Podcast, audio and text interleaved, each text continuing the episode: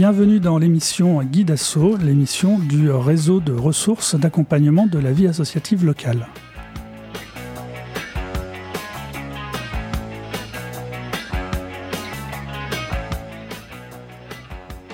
Guidasso est une mesure nationale d'accompagnement de la vie associative locale qui se décline département par département avec plusieurs niveaux d'accompagnement et d'orientation et d'information des associations.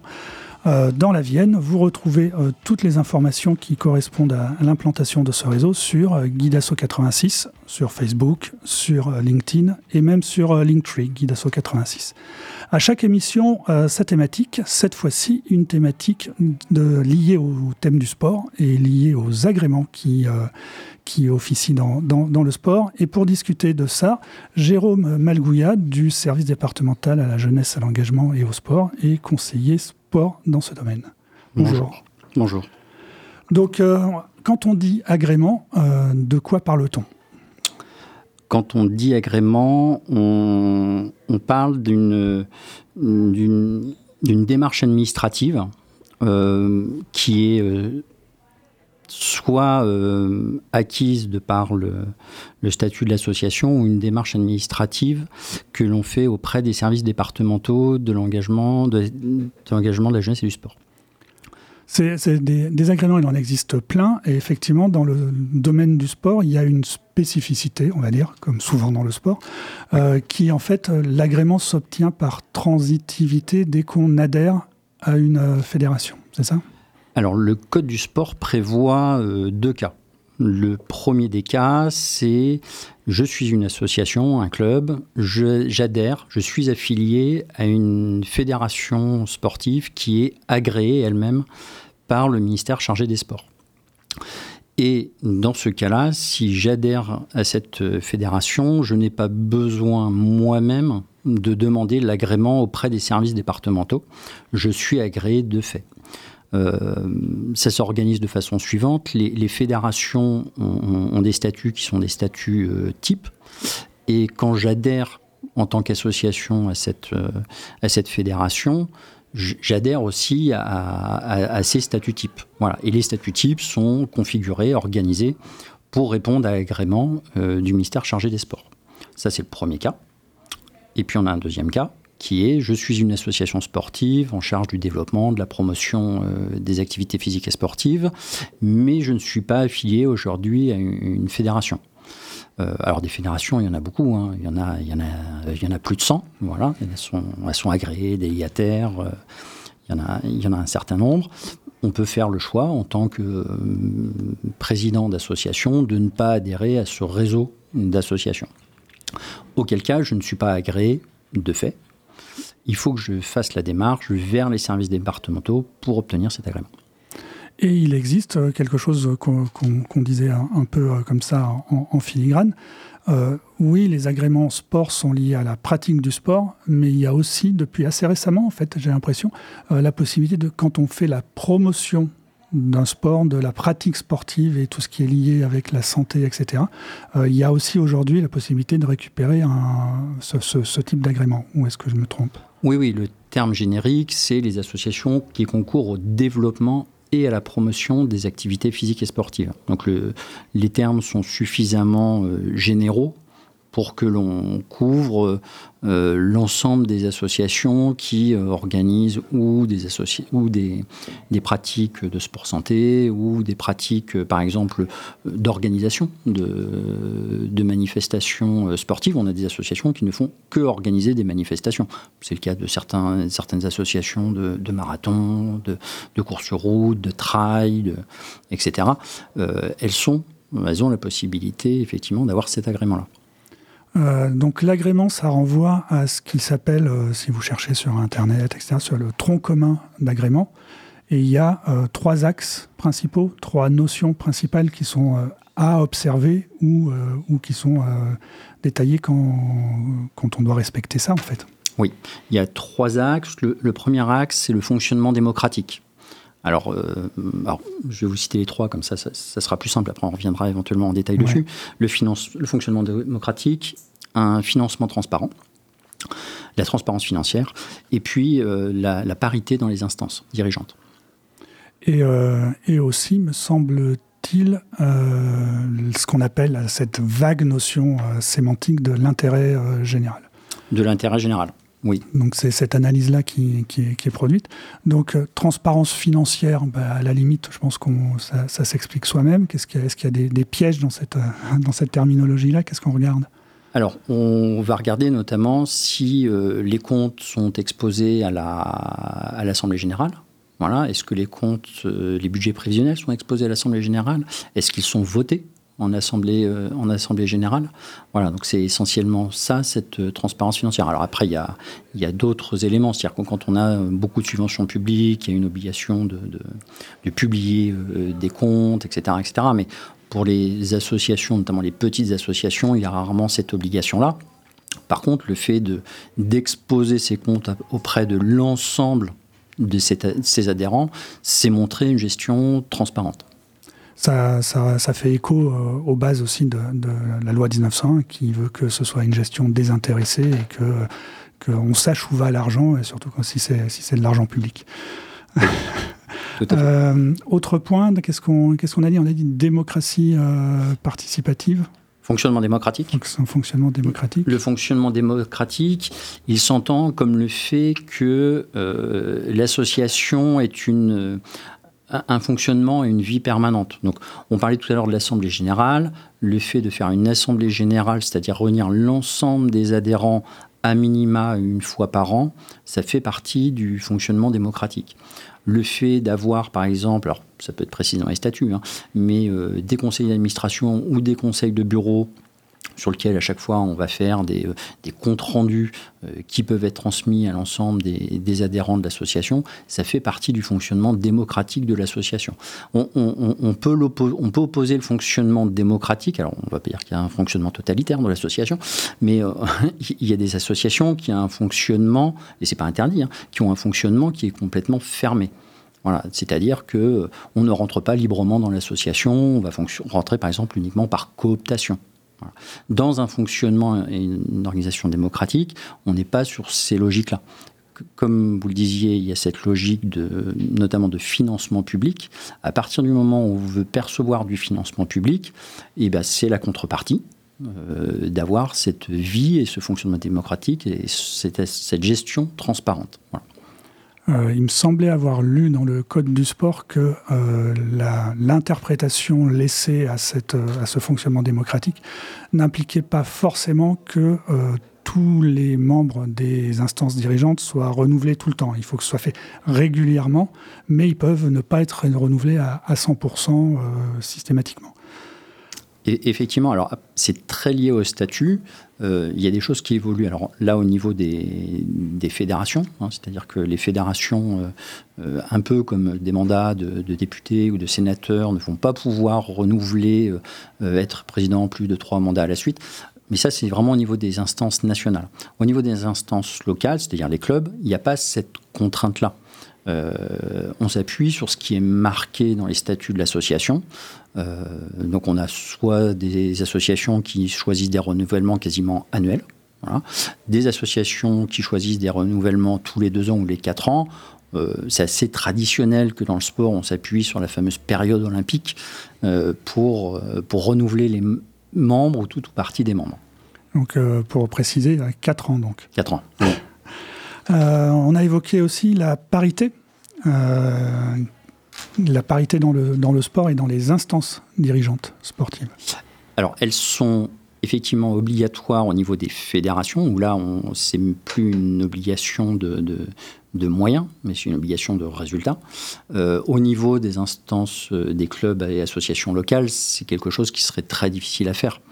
Euh, par contre, il faut que d'un point de vue statutaire, on incite, on renforce cette notion de parité. Donc, euh, qu'est-ce qu'on met en place dans nos statuts ou dans nos règlements intérieurs qui vont faire que euh, on, va avoir une mixité homme-femme euh, dans la gouvernance.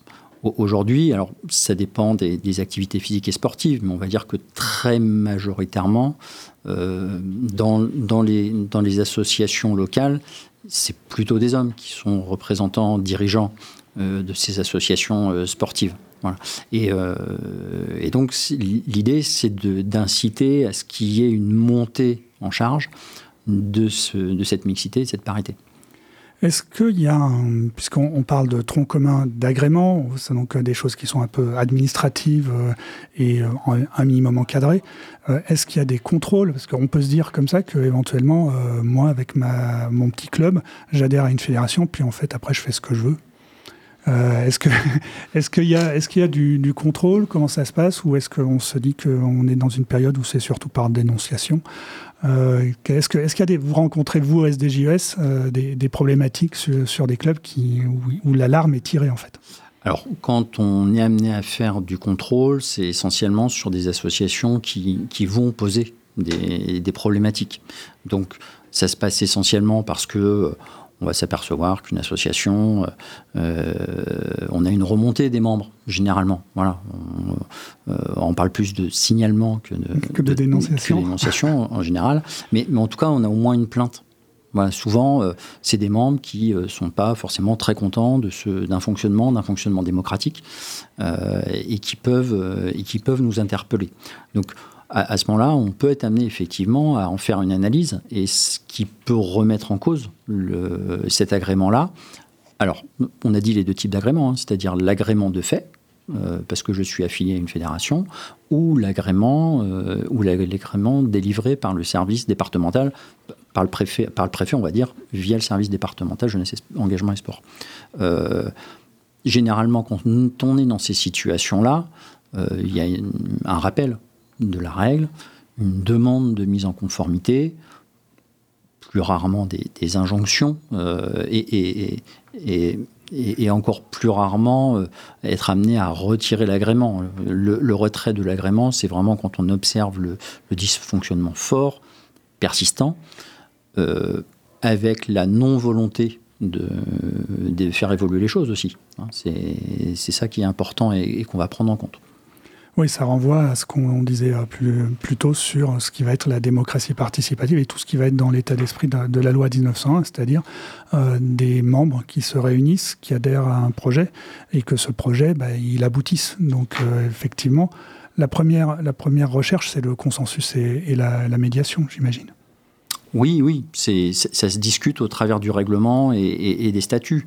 Euh, on, a parfois aussi dans, les des associations qui fonctionnent par défaut de bénévoles. C'est-à-dire que euh, quand euh, l'association repose sur un, deux, trois bénévoles, c'est vrai que le fonctionnement démocratique, il est parfois un peu mis à mal. Alors mis à mal parce que aussi d'autres personnes ne, s'engagent pas, ne, prennent pas la place.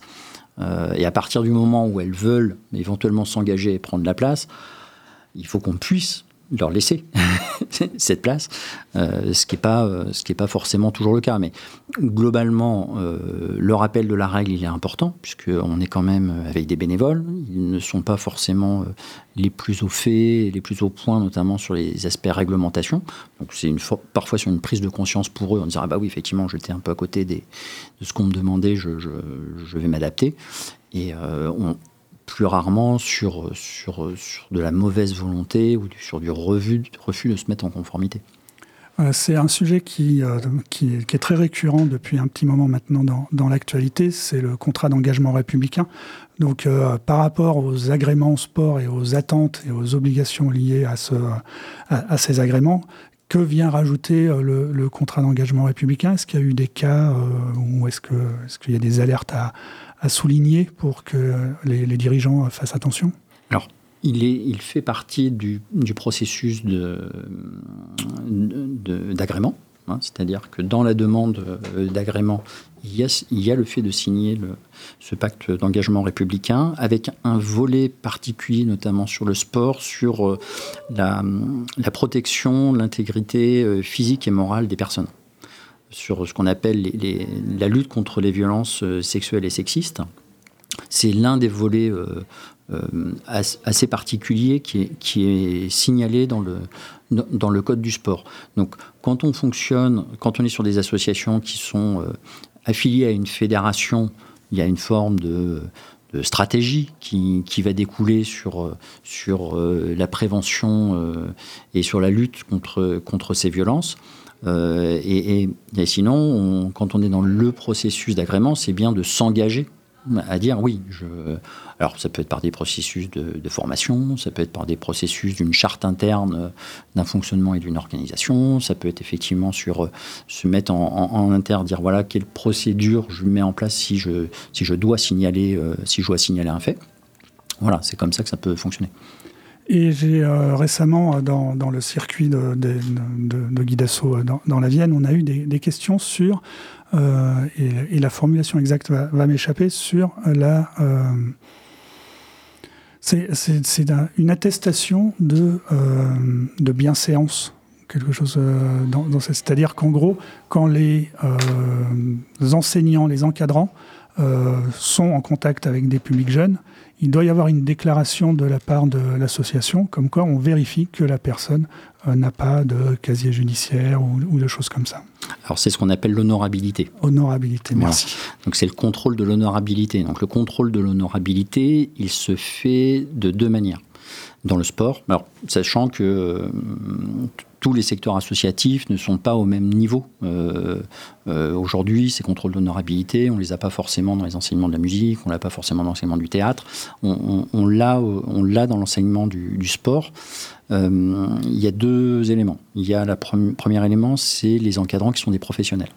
Ces professionnels, ils ont besoin d'avoir une carte professionnelle qui est leur permis de travail.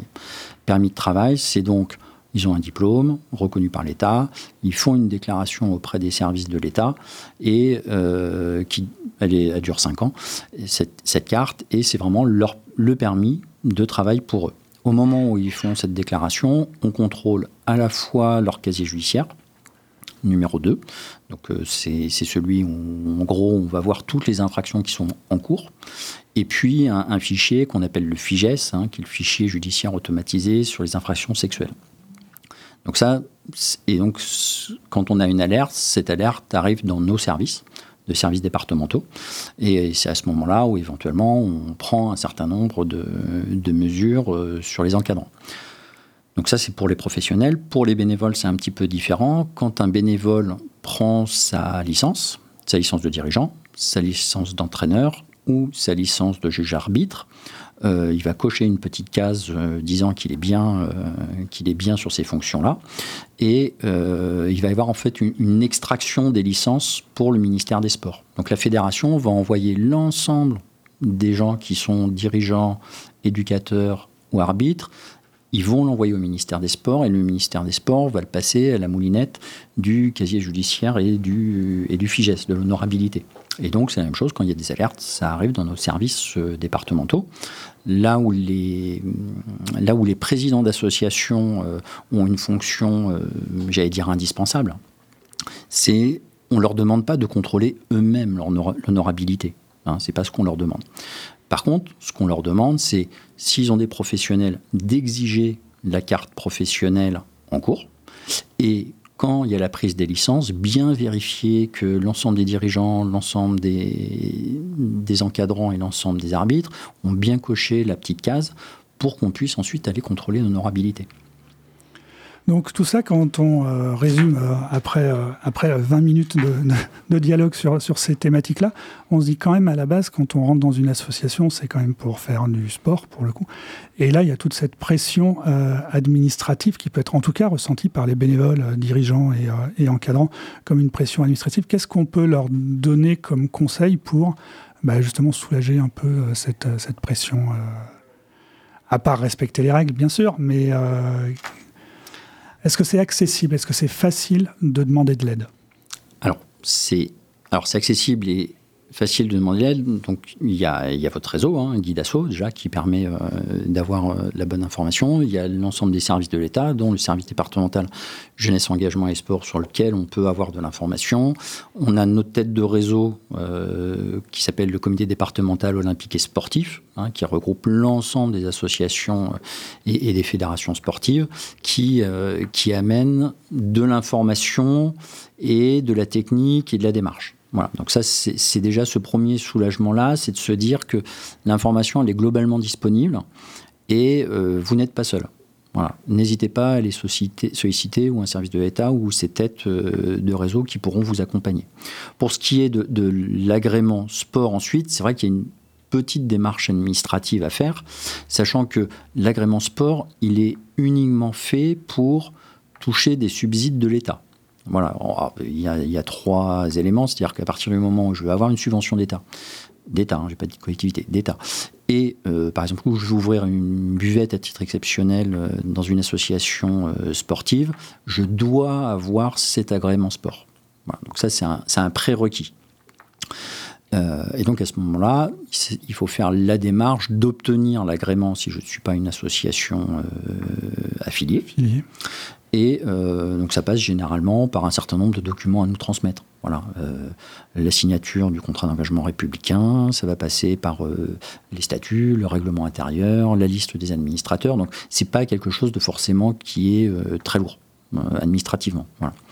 Et puis par contre pour ce qui est en termes d'honorabilité, on l'a dit tout à l'heure, euh, on, ne demande justement pas aux, bénévoles, présidents d'association, de se substituer par exemple à des forces de l'ordre.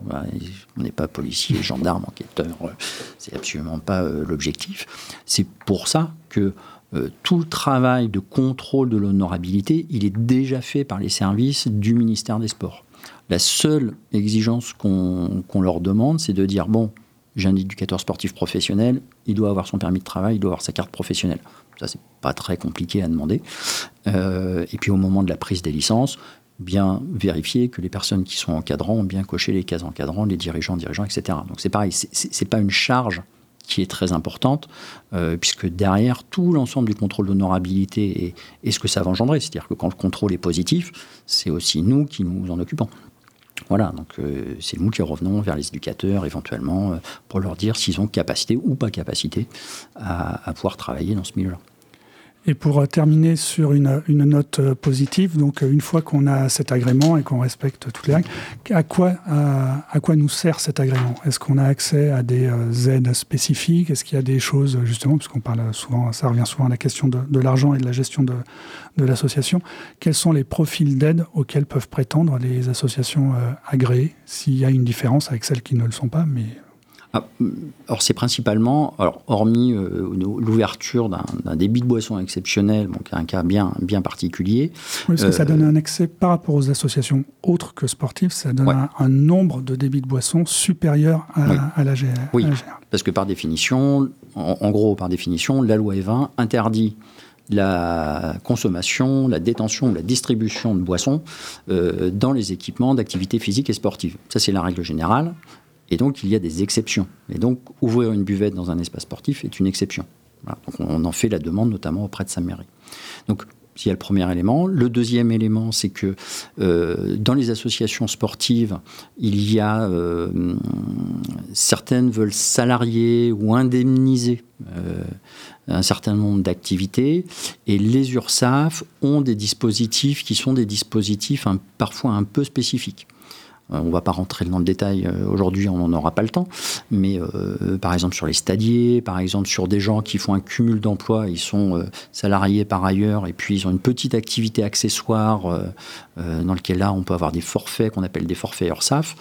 Pour bénéficier de ces, de ces abattements ou de ces réductions de charges URSAF, il faut être une association agréée.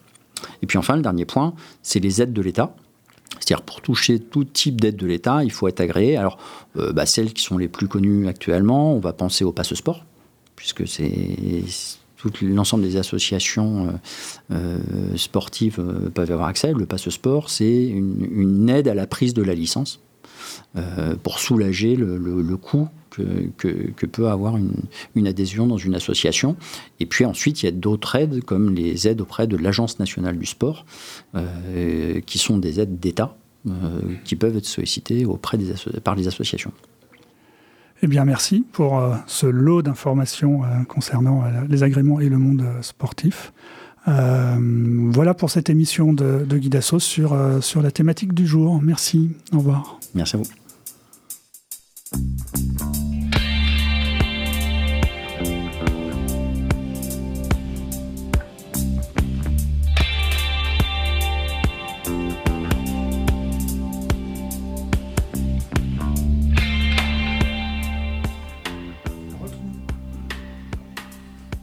Retrouvez les points d'information euh, Guidasso dans la Vienne. Dans le Civrésien en Poitou, à, Civray, c'est l'association Cicérone. Dans le Grand Châtel-Rodet, on a la Maison de la Culture et des Loisirs à La Roche-Posay et le service de la vie associative de la ville de Châtellerault. Dans Grand Poitiers, vous pouvez vous rapprocher de la Ligue de l'enseignement et du comité départemental olympique et sportif qui sont copilotes de la mesure sur le département. Pour le Haut-Poitou, c'est le centre social euh, socio-culturel de la case à Pour les vallées du Clin, c'est Larentelle au Roche-Prémarie-Andillé. Et en Vienne et Gartemple, la MJC Claude Nougaro. Ça, c'est pour les points d'information. Et euh, les points d'orientation euh, commencent à essaimer dans le département. Donc n'hésitez pas à vous rapprocher de ces référents Guidasso qui vous aideront, comme on le disait, à trouver des réponses et à trouver des solutions aux problématiques associatives. Merci.